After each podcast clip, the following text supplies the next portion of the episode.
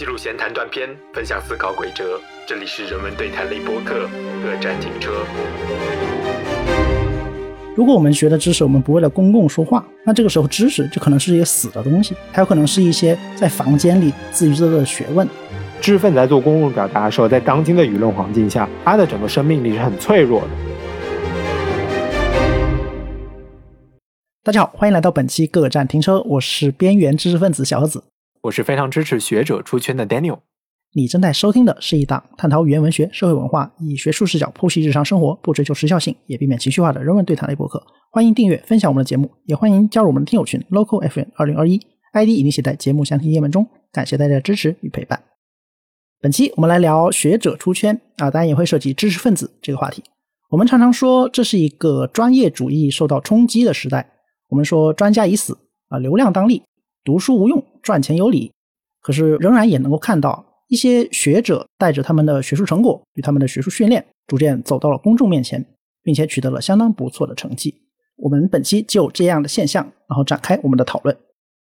那这个话题呢，为什么想聊？大概有两个由头吧。第一个由头呢，就是七月份的时候，有一个算是学者、学术圈的人士吧，叫周玄义啊，他出现了所谓的人设崩塌的事件。那因为这个主播小盒子呢，他和周玄义也是同校出身，那他掌握了一些所谓的内部消息吧。对我们可能会在直接教导的关系，对，会在节目的最后聊到周玄义的这个学术八卦啊，也希望大家能听到节目最后吧。那第二个呢，也是我们在二十三期的时候讲到知识付费这个话题。那么其实知识付费呢，就是学者出圈一个非常重要的方式。那我们今天呢，也是延续着那个话题做进一步的展开吧。嗯，我们让学者出圈，学者出圈。那学者，我们的定义应该是很明确的，就是在大学任职的教授。所以这个出圈，那这个圈应该就是大学所谓的学术圈了嘛？啊，学者出圈主要讲指的是学者走出他所在的大学的学术圈，或者说象牙塔，然后走到了公众面前啊，这样一种现象是我们要讨论的对象。那这个我们可以看到，其实它是有一个脉络的嘛？呃，就是以前像早期的时候，比如百家讲坛这种平台。学者可以通过这个形式来走到各大众的面前。那现在还有各种各样的各种媒体啊，各种节目啊，让他们出圈了。对，哎，但六是不是经常看这样一些呃综艺节目？然后学者在综艺节目上的表现？对你刚才说到百家讲坛嘛，其实百家讲坛是捧红了几位非常知名的学者。那第一位呢，就是讲三国的易中天。那我个人以前也是非常喜欢啊。呃，虽然易中天争议非常大啊，因为他本身好像并不是做三国出身的，也不是做历史出身的啊，他是中文系的教授，他是搞文学出身的。对，而且他也引发了很多有争议的结论，包括他出的很多著作都是面向大众的嘛，但是里面的学术含金量到底有多少，其实是有质疑的。那还有另一位呢，就是在演讲台上甚至是被扔鞋这个程度的，就是于丹，对吧？于丹是开创了。将《论语》这种儒家经典啊，诸子百家去和一些所谓的国学，还有一些市面上很流行的一些什么成功学结合起来，把它包装成了一种做人处事成功之道的这样一种阅读，所以也引发了非常之大的争议。那么在之后呢，百家讲坛还是一个比较传统的学者形象，就是站在讲台上讲，而且是传统的电视机的媒介。那之后呢，也出现了像是最强大脑啊，还有这个诗词。大会、成语大会这些让这个领域的学者啊走到电视机前做评委的这样一些节目，我们文化综艺嘛，对文化综艺啊。当然，我们今天其实更加关心，或者说更加把重心是放在一些自媒体和网络综艺上面啊。那么这些自媒体包括什么呢？像长短视频啊，比如说像是去年因为疫情走红的这个罗翔老师，就是在哔哩哔哩上，对吧？那他不仅展现了。自己的一个刑法方面的专业度啊，也非常幽默的创造了像张三李四的这些梗。那另一个法外狂徒张三，法外狂徒张三，嗯啊，而且他也上了那个吐槽大会脱口秀啊，评价也是非常的好。呃，那第二个呢，就是我们现在在做的一个播客。那播客其实是很多学者自己做啊，也去别的平台去做嘉宾的这样一种形式。那第三点就是我们二十三期聊到的知识付费。呃，那还有呢，就是网络综艺啊，像是《奇葩说》，去年是捧红了这个刘擎老师，对吧？那刘擎老师在这个节目上是与薛兆丰这种经济学比较工具理性的这个学科相对，扮演了一个人性光辉的这样一种理想主义的角色啊。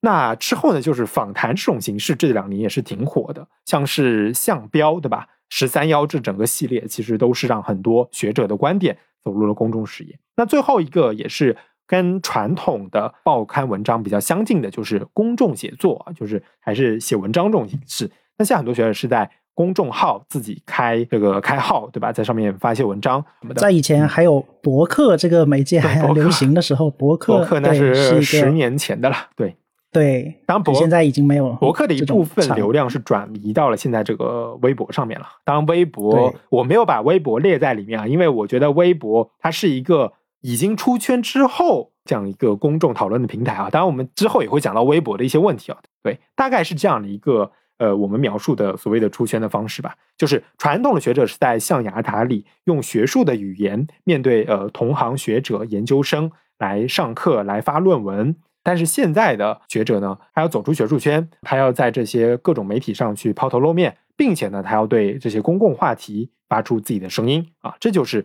当下学者的一个出圈的状况吧。我们看到啊，这个学者出圈，看这个圈啊，主要讲学术圈啊。那他在出圈前呢，他们很有可能只是一群默默耕耘于比如象牙塔里面的学术工作者，就无人问津对啊，就没有被大众所关注。那出了圈以后呢，进入了公众视野，参与了公众表达，这个时候他们的知名度、观点什么都可以得到很广泛的传播啊。那在我看来，这个公众其实可以分两个侧面啊，这个公共性什么的两个侧面，一个是知识产出的层面。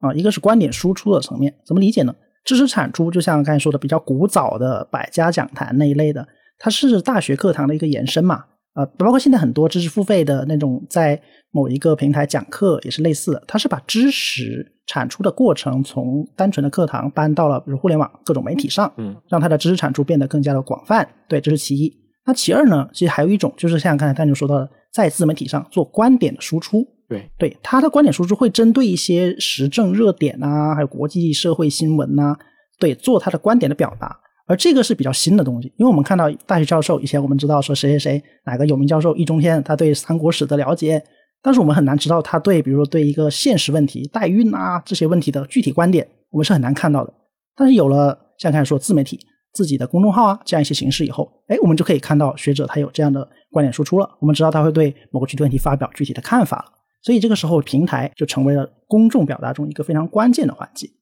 但是我们也看到一点啊，就是高校学者他们出圈，他们很多时候是依托着高校的名气的。对，一方面是他自己的学术成果嘛，和他的学术成绩，嗯这是其一。但是这个东西很多时候只有学术圈内部在看这个，对吧？你出到外面，你说你发表过一篇五十万字、五百万字的论文，对，一本专著，可能别人不知道是什么。但是你说你是某某九八五高校的一个金牌教授，或者是名牌讲师，是吧？还有什么四大名嘴，那这个时候你就会得到非常高的一个社会关注度。有了这个高校的名气，以此为名片进入公共视野的时候，你就可以获得学校之外的名气与利益嘛。对，所以我觉得这个过程也是很值得我们关注的，因为它有可能伴随着很多的争议，它也有很多的特点。比如说像刚才说到周贤义这个，他很多时候在公众表达的时候，他是基于一个这样，比如武汉大学的哲学系呃副教授，呃，在好像没有说副教授，就是教授这样一个身份去做表达。可是实际上他在表达的东西，却可能未必跟他在学术场合表达的东西是相关的。嗯，对，比如说他会表达一些对呃女性权益啊，对，或者是对社会情感热点的一些看法。嗯，对，所以我们觉得这个啊，就是学者依托名气在做公众表达的时候，他是否值得更多的关注呢？对，我觉得是可以考虑的。对，像你刚刚说的，其实呃，学者进入公共领域，它其实是一个比较方便的啊，因为他有了这个教授的这些名头，包括他的一些专著，虽然不一定公众会看，但是有这些东西，有这些 tag 在，那基本上他说话的这个信服力，基本上就是天然的比其他的一些人说话更加的有说服力啊。那么我也观察到，现在进入公共的这些学者吧，他们有以下几个特点啊，而且这个特点可能跟他们传统的一些形象是不太一样的。那第一点就是，他在这些互联网媒介上，基本上还是延续了他原有的一个知识传播者的形象。大家想想看，是不是啊？比如说刘擎在这个奇葩说上，他虽然展现了一个比较活泼一面、跟年轻人啊打成一片的这样一个形象，但他的学术观点、学术立场是有延续在他的奇葩说的这些表达当中的啊，包括罗翔根本就不用不用说了嘛，对吧？他分析的那些案件的案例都是他的刑法知识所支撑的。所以说，他知识传播者这个形象没有变。那第二点呢，就是说，我觉得学者他很适合走入公共的一个很重要的原因，就是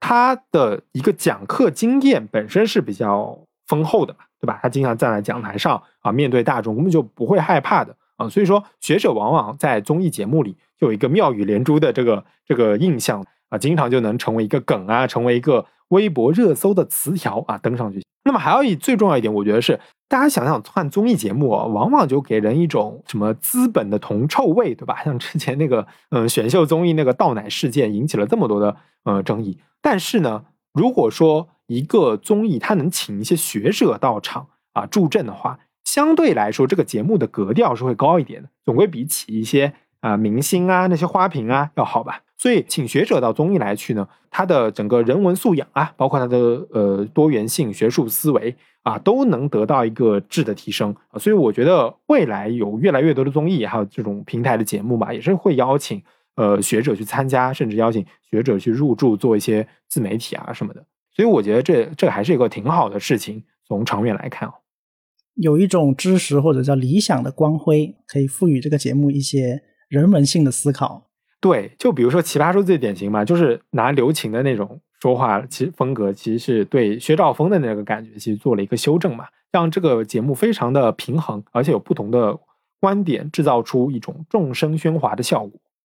对，呃，《奇葩说》可能特殊一点，它毕竟是以一个对号称辩论起家的这样一个综艺嘛，它早期也是像 刚才说到周旋义这样一些辩论圈的人物，为他打下了很丰厚的根基。对，但是后来可能可能啊，据看黄志忠的一些说法，他是为了一些流量什么的，可能做了一些叫做花瓶式的妥协，对，散发的刚才说的资本的铜臭。对，然后可能为了修正这个刻板印象，他也是会请一些啊带有理想主义的这样一些观点，去让它显得更有特色吧。嗯，但这个过程我们看到，他还是避免不了很多争议，像刚才说的学者。在走上这种讲台的时候，他有可能带着维持原有的知识传播者的形象，对，维持延续现有的学术观点，然后发挥他在课讲课经验中掌握的很多表达技巧。可是这个时候，总会有一些学术圈的人会跳出来质疑，说他有可能不务正业。对，因为所谓的正业，我们知道学者他有是分两个区块嘛，一个叫做学术研究科研，嗯，一个叫做授课，就是教课。那你科研做不了了，对吧？因为可能你去干别的事情。那授课嘛，你又不是面对着学生讲课，你去面对着公众娱乐的讲课，这肯定会受到一些呃争议或者质疑。对，是这个可能也是不可避免的。那还有一个就是说，如何平衡这种呃学术表达与公众表达这样一种尺度吧？因为我们都知道，像很多学者他在做表达，不管他是在做科研时候的用学术表达，还是在上课授课的表达的时候，他用的还是学术语言嘛。毕竟在学术这样一个圈子里，用学术语言可以减少很多的不必要的沟通成本。对，可是，在做公众表达的时候，这一套逻辑可能行不通。对，因为你面对的受众并不具有那样的一个知识储备，或者叫做呃表达训练。你在学术圈里面，你可能讲一些像规训这样的词，就大家都没有什么疑义。可是你面对公众的时候，公众可能会说你不讲人话。嗯，对，所以这样的争议还是非常普遍的。对你刚才说的这几点，我可以展开一下。那第一点呢，就是说，刚刚有说到对他学术是不是能兼顾的一个质疑，我觉得这个其实是最大的。就一个学者，如果说他著作不能等身，然后他天天在镜头前晃的话，大家肯定会对他产生这个想法。因为呢，我们知道啊，其实学术工作它看上去好像时间很自由哦，但是它其实有一个很大的特点，就叫我把它称作叫延展性吧。就是你看它好像有很多假期，但是这些假期其实都是在做你的研究工作，就是。三百六十五天啊，基本上每天你都可以做研究工作。所以，如果说你天天在做一些自媒体，在做这些的话，那很有可能就会被圈内的同行认为你没有在好好的做学术啊。那传统的这种出圈学者也是这个印象，就是觉得啊，学术能力不行，所以才出来去捞钱什么什么啊。这种刻板印象其实是挺多的。那第二点呢，你讲到了这个呃学术表达和公共表达的一个距离的问题。那一方面呢，就是。呃，表达形式上面，那学者往往他就是习惯了那种呃学术的专业的用语、数学模型啊什么什么的。那公众看到这种，他有一种天然的抵触，对吧？他觉得你说话根本就不接地气，所以要求学者说话接地气，可能是他的公众表达当中很关键的一点。那第二个呢，就是还有一个尺度上的差别啊。当然这个问题可能是呃稍微有点难说，对吧？但是我们举最近一个例子吧，就是张文宏。他有说到说啊，现在疫情可能要考虑什么与病毒相伴啊这样一个观点。那么这个观点如果在学术场合内去讨论的话，它其实是有它的科学依据的，对吧？它有论文支撑的啊，还有它的现状是怎么怎么样的，它有很多的说法是有可以讨论的空间的。但是，一旦这个表达啊，什么与病毒相伴被放在了公共讨论当中，那大众看到这几个字，他马上就是触发了他眉头了，他立马把这个观点从一个专业主义的想法直接上升到了民族主义，他觉得你这个想法就是就是什么。呃，美国人的想法，西方的想法，对吧？你是不是卖国了？他直接就上升到了这个层面。所以讲，学者在学术圈范围内可以讨论的一些观点，直接被拉到了公共讨论当中，它就变得没有讨论空间了。这个是现在学者面对公共表达的时候非常非常尖锐的一个现象。其实我们可以看到，张文宏当时他说话的对象，其实是他开会的一些内部视频被放出来了，对吧？他其实并不是对公众表达，对吧？但是被你一旦在网络上延烧之后，它就会产生这样的一个很尖锐的一个问题。对我们且不说有句话老话叫做“被误解是表达者的宿命”，对吧？这是一句老话了。就哪怕是被误解嘛，这个被误解有时候也是很冤枉。因为你想，我们做学术表达，我们可能要的是一种学术上的、知识上的，或者叫知识、智慧的智、识别的识、知识上的一个沟通。可是这个表达一旦进入了公共话语，或者哪怕就是被抛在了广场上吧，它就已经成为一种情绪的叫导火索也好，叫火药桶也好。对事实的表达在这里不是一个问题，因为公众没有这么多的时间，没有这么多的情感资源去跟你进行学术上的争论，他们只关心你这句话是否满足情感上的优越，或者换个讲，就是否符合大是大非。对，甚至还有说在大是大非面前不要讲科学这样的话，所以就非常具有情绪性的煽动吧，这样。但是这样真的是一个很良好的现象吗？对学者在介入这样的公共话语或者在做这样的表公共表达的时候，这也是不得不让他们思考的一个话题吧。就是他要表达的时候，比如说张文他遇到了这个事情，可能他以后再在做呃一些事情表达上，他会更加的审慎、更加的曲折、更加的缠绕。那这个就陷入一种恶性循环，因为他不敢用简单句了，他必须用一些长难句。来掩盖他这个很明晰的观点本身可能具有的一些争议性，我觉得这个就是。那这个会不会有一个？这个时候会不会产生一种两头不讨好的一个困境啊？就是前者在学术圈里面，他认为说你天天去做公众表达不务正业，但是后者又觉得你在做公众表达，你高高在上不说人话。对，所以我有时候也觉得在做公众表达的时候，学者也是挺辛苦的。一方面他们要应对说学术层面的。呃，严格的审核，对吧？你不能说错啊，你不能说的不体面。但是另一方面也要应对，就是他受众们所发出的一些质疑嘛。对你这个说话可能让我们不开心啦，对，或者你说话说的让我们听不懂啦，对，所以还是挺挺复杂的。就是不管说他在做知识的传播也好，他哪怕是在做观点的分享，对吧？他在指责社会现状这两种呃情况下，他的表达都是受着重重的负担的。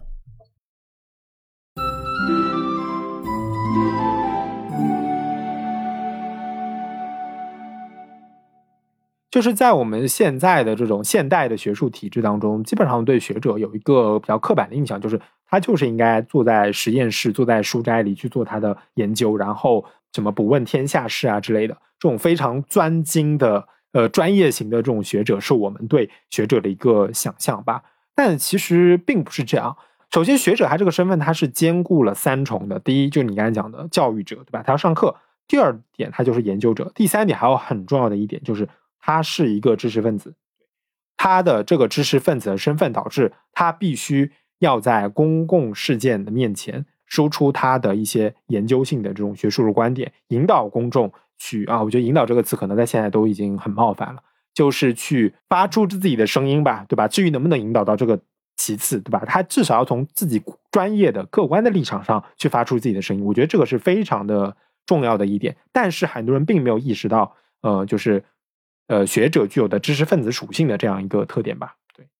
就在很多政治学理论，呃，包括之前陈迪也在很多节目中说过啊，就是知识分子会参与到公众表达，他称为这叫做一场游戏，对，参与到公众表达这场游戏中，你要成为一个在场者，你要下场，那么这个环节有可能会带来一些你无法估量的后果，但是这个下场本身又是非常重要的，对，这也是就是说为什么你说知识分子也好，你说学者也好，就哪怕说是一个有知识、有公共性的。这样一个角色也好，他有必要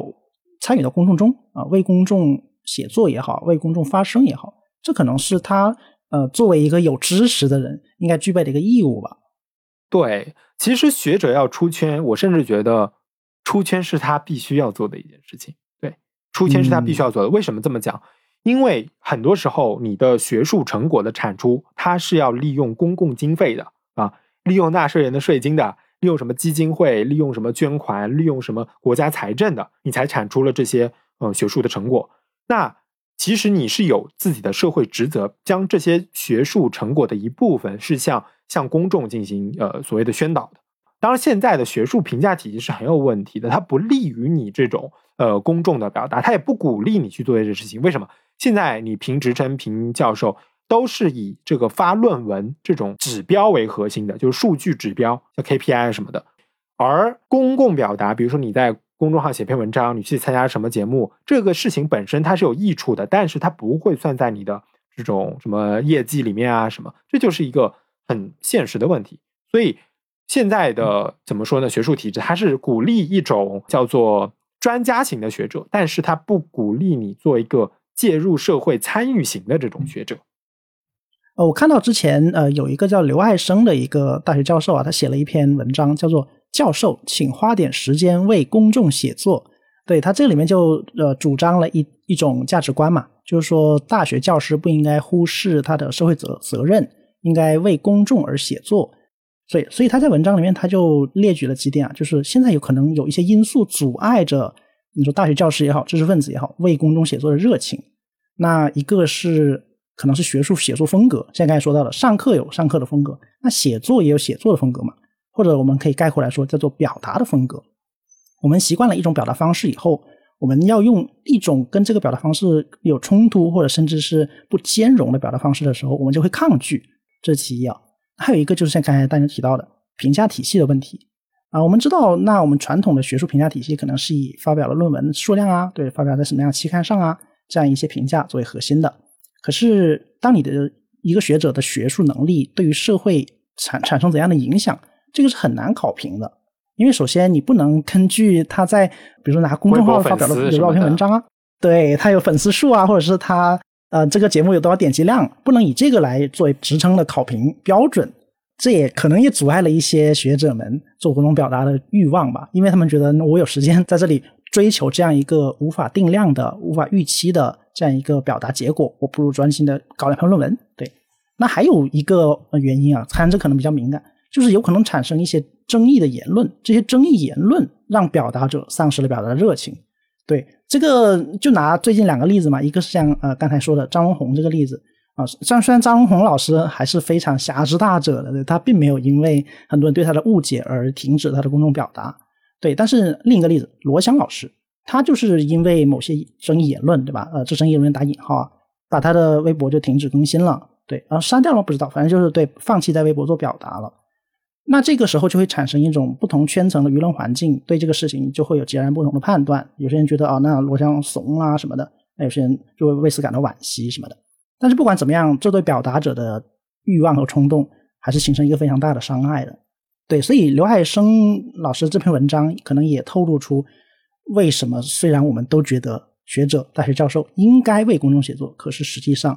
却并没有做到这么理想的一个现原因吧。对，当然这个文这篇刘海生老师的文章里面也提到，如我们如何突破这些阻碍力量呢？对，那当然有，比如说改变现有的呃观念与评价体系啊，像刚才说的。我们现在觉得学者走到讲台上，甚至走到综艺场上去做表达，其实并不是一件非常可耻的事，甚至我们应该鼓励。对，还有就是说，我们如何训练公众写作，如何建立一种就是既不自觉于学术圈，也不自觉于呃就是公众表达的这样一种表达方式吧。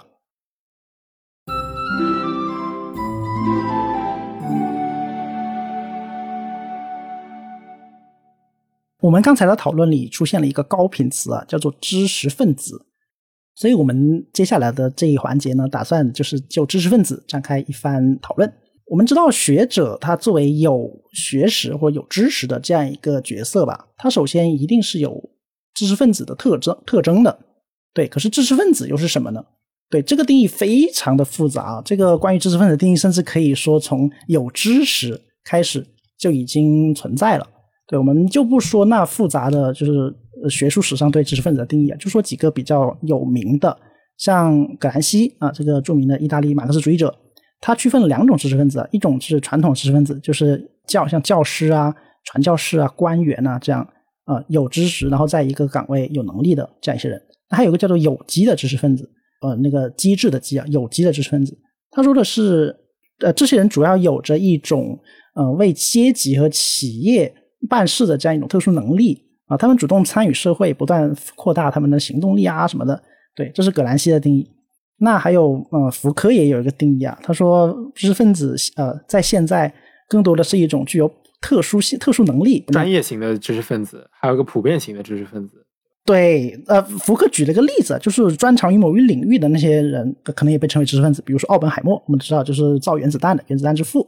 对，那我们主要想强调的是，呃，萨义德的一个定义啊。我们知道萨义德是一个非常有名的一个呃很学贯东西的一个学者，他也提出了东方学。对，那萨义德的定义就是说，知识分子是具有能力向公众以及为公众来表达的人。对，这是他的一个比较核心的定义。这个向公众怎么理解呢？就是。是 to 英文的那个 to，呃，就是面对公众表达东西，以及为了公众，我表达是为了公众的，我不是向公众表达一个公众无关的东西，我是向公众表达一个跟公众有关的东西。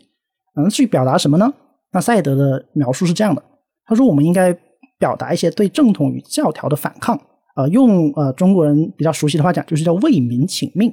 对，呃，虽然这个肯定是有区别的，因为我们知道知识分子这个词嘛，它可能是一个比较新的概念。在中国传统的意义上，我们讲的主要是士，就是士大夫的士。所谓士不可以不弘毅嘛。所谓士的要求叫做修齐治平，对吧？修身治国，齐家平天下。这个是就中国人传统对知识分子或者对士的一个想象。但是不管怎么说，我们都可以看到一个共性吧，就是不管西方很多知识分子或者说很多学者对知识分子的想象也好，然后我们中国传统对知识分子的一个想象也好，这里面有个共性，那就是公共性。公共性是知识分子所必须具备的一个特征吧。像刚才说到的，如果说出圈是知识分子应该具有的一个要求，那么具有公共性就是知识分子应该具有的一个道德义务。因为我们知道学知识这个东西啊，它一定是要有指涉的。如果我们学的知识，我们不为了公共说话，那这个时候知识就可能是一个死的东西，它有可能是一些在房间里自娱自乐的学问，而不是一个能够对社会造成影响的一种力量。对，所以说萨义德他就是区分了这种学院内的知识分子和面向公共议题的知识分子嘛，他就非常的贬斥，就只待在象牙塔里面的这种知识分子，他甚至认为这种知识分子他不是真正意义上的知识分子。所以说，这种所谓的公共性，它是知识分子这个名词的题中之意啊，我可以这么去去表述，因为他觉得专门化会戕害一种兴奋感和发现感，就是你一直在你的那块呃三分田那里去耕耘的话。你完全公众失去了交流，这样对你自己的学术研究本身其实也起不到一个激活的效果。他甚至说了一个观点，我觉得还挺有意思的，就是说，他说知识分子要令公众尴尬，立处于对立的状况下，所以任何情况下，实际上他是应该激起大家的辩论啊，挑起某些争议的这样的一个 角色，就是他把他觉得可以值得讨论的一些话题，甚至是标新立异的一些观点。摆在这个舆论的平台上，让大家去产生一些争论。当然，我觉得这个是一个比较理想化的一个状态。我们可以看到，现在并不是挑起争论，而是挑起立场之争。那这个问题本身其实就被这个立场意气之争给淹没了。在现在的这种舆论环境下，但是不管怎么说，我们可能时候要求要求知识分子要端水，要端瓶水，那这才才是一个呃良好的公众表达的姿态。对，可是，在很多定义里面，其实这样是不好的。对，那端水其实就跟萨义德这里，甚至跟萨特说的这个都完全不一样。萨特说，他说知识分子要被社会包围，被什么诱惑、什么恐吓要包围，这样才能激发起你的知识分子的工作，对吧？他说的更加的对，更加的极致。那这样的话，我们想想看，现在知识分子是不是都要端水？现在学者说话都小心翼翼的，很多。真实的，或者说是符合科学的、符合学术论文的观点，他都已经不敢表述出来了，或者就像我刚才说的，要用一种更加曲折缠绕的、大家都听不懂的方式表达出来，这样才他才不会被人骂，不会被别人什么举报论文。这也是很多人文学者、人文学者在做社会评论的时候，可能不得不采取的一个明哲保身的策略。对的，我们看到很多人文学者，他用很多佶屈聱牙的词汇包装他的观点。对对，其实一个学者他很难应对。这种公众表达的风险的，你想想看，比如说就要去翻你的那个以前的那些旧账啊，什么什么，你的你的著作当中的言论啊，一页页给你找过来，总归都能找到一些什么所谓的那些黑点的。相当于来说，知识分子在做公共表达的时候，在当今的舆论环境下，他的整个生命力是很脆弱的。那被说了一句，可能就面临的全部删博，全部退出自媒体平台，对吧？现在这种嗯取消文化如此严重之下，我觉得。公共表达真的是面临非常非常严峻的考验。哎，你说到这个，我想起一个很有意思的说法，就是在我们以前的那接受的教育里面，我们会听到一句话，叫做“知识分子具有软弱性”。对，虽然它是根据一个更大的命题，叫做资产阶级是有软弱性，还有妥协性的这个命题衍生出来的。所以说，知识分子是有软弱性的，他们瞻前顾后，他们呃患得患失。对，这个是一种很常见，甚甚至现在还很有市场的一种指责了。可是我在。借这个机会，我想为这里面所说的具有软弱性的知识分子可能做一番辩护吧。为什么呢？因为刚才我们知道，像萨义德这样人，他给出的很多定义里面，知识分子是一定要介入公共事务的。不介入公共事务的知识分子，用陈迪的话讲，知识分子不批判和咸鱼有什么区别？对，知识分子不介入公共性，那他就丧失了他知识所应该具有的义务。而这个过程，他是必须要小心考虑的。首先，第一点，他要考虑什么呢？他要考虑他的知识是否靠得住。我觉得这个是对吧？就做知识一个应有之义，因为你的知识如果靠不住，那么你声音无论再大，你的言辞无论再华丽，那都是没有用的。而知识要靠得住，其实并不是一件很容易的事情，因为你要考证，你要旁征博引，你还要呃对比这个材料是否可靠，所以这个过程你是不得不小心翼翼的拿捏很多尺度的。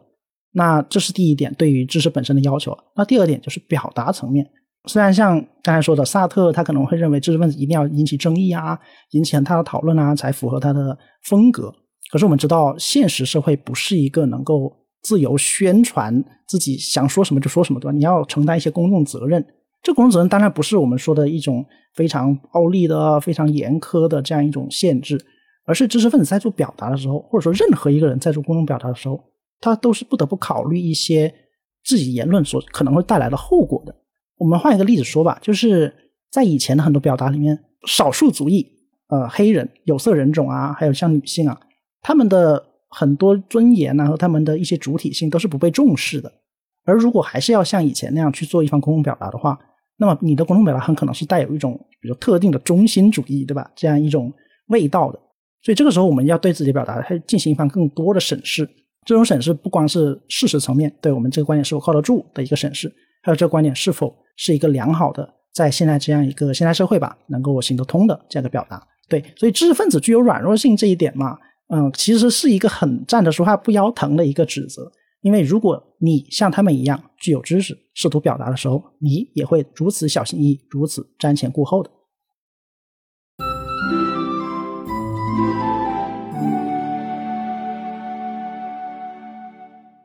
好，其实知识分子软弱性其实是一个怎么说呢？比较古早的，就有这种阶级性话语的。因为我们在很长一段时间之内吧，对，其实对知识分子的话语都是比较的排斥的，特别是对他们所谓的不接地气的这种话语，对吧？因为我们讲求要群众的语言要和群众的语言融合成一片，那知识分子在这个过程中呢，就必须把自己的语言打磨成一种听群众听得懂的语言。所以我们看到这样的一种呃一直以来长远的观念，其实是现对现在的一些人的惯性思维产生了巨大的影响。知识分子在这个过程当中是面临着非常严峻的挑战。那节目的最后呢，也是再回到我们刚开始埋下的那个伏底啊，对吧？那有些知识分子他就面临了什么样的 严峻的挑战呢？就是回到这个周旋义的话题上了，就是他一直以来在微博上树立的是一个所谓的。啊，女权博主的这样一个人设吧，但是这种人设跟他的整个私人生活当中构成了一个巨大的张力。当这个私人生活被别人暴露出来的时候，他的整个人遇到了非常严重的信任危机。小儿子这方面应该是有话要说的。对吧对，刚才大牛用了一个词叫呃，他的学他公众表达和他的私人生活之间存在张力。哎，我觉得这个可以换一个词，叫做落差，因为这个落差大到甚至是连周玄一自己，我觉得他可能都始料未及啊。因为刚才说到，可能像周玄一这样的学者，呃，你说学者嘛，这个我觉得可能打个问号。像周老旋义他，做公众表达的时候，汉大学的老师，至少跟嗯，教师，至啊少从职称上来说，他是一个教授，对吧？学者，呃，副副教授啊 副教授教授。对，就继续说嘛，啊、他在做公众表达的时候，他基于的是怎样一个人设或者怎样一个动机嘛？这一点他自己可能都是在一个摸索的过程中的。因为像凯说的，他呃，现在可能我们看到他可能是一个呃热衷于女权议题的这样一个发言者，可是他以前不是这样的。他以前在我们都知道的，他刚刚介入奇葩说之前的，大概是二零一五一六年前后那会儿，他是一个很诚很诚恳的一个哲学科普工作者啊、我们可以这么说。他做的工作和现在比如说徐英锦老师啊，和一些呃像周濂老师啊，他们做的工作其实很像的，是把哲学如何用人话说出来。因为大家都知道周旋义他以前是做那个辩论来积攒起他前期的名声的嘛。如果说他在学术方面的名声是他呃武汉大学的副教授的职位，那么他在公众表达的时候，他的很多名声是基于他在辩论圈所呃埋下的人气的。所以他试图用辩论来讲哲学，用哲学来阐释辩论，这是他早期的一个特色。对，但是我想分享的一点就是，周旋义这个事情出来以后，学校校方武汉大学是对他有一个处分的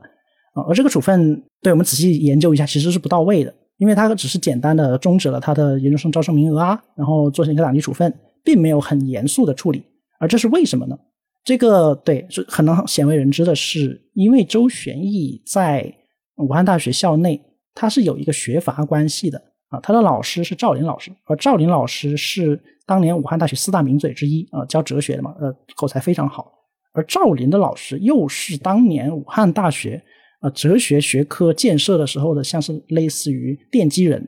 这样一个地位的那些老师，是老教授。所以周旋义可以说是一个学法体系下的一个呃成受益者，或者说是在这样体系下成长起来的一个呃风流才子吧。这可能也是校方会对他的处分再三斟酌的一个原因。那这个时候我们就要问了：如果说学者能够通过学校的一些名气，或者说用学校建立起来一些人脉，获取他在学校之外的利益的话，那学校在对他们的这些言论，对他们如何善用自己名气这一点上，是否应该做一个更严肃的呃考虑呢？对我觉得这个也是未来我们在关注学者出圈的时候不得不追问的一个话题。是的，你在利用自己的公信力、学术公信力、教授公信力的同时，其实相对来说也应该承担更多的一些责任。但是我们在呃这件事情上似乎并没有看到这一点。是的，好的，那我们今天的节目就是聊到这里，我们聊了这个学者出圈的一些种种现象，包括他们可能面临的种种争议吧。我觉得这个其实是一个我们可以一直观察下去的一个话题，毕竟。出现并不是一时的事，而是一个随着现在技术越来越发达，各种各样的媒介出现啊，未来肯定会有更多的学者会面临我们今天所说的这样的一些争议。那我们之后如果再有机会的话，再聊一下相关的话题吧。对，我们今天谈论了很多关于学者和知识分子的话题。那么最后，我想用呃中华读书报二零一六年的呃刊登了一篇文章，叫做《赛德论知识分子》里面的一段话，结束我们今天的讨论。他说。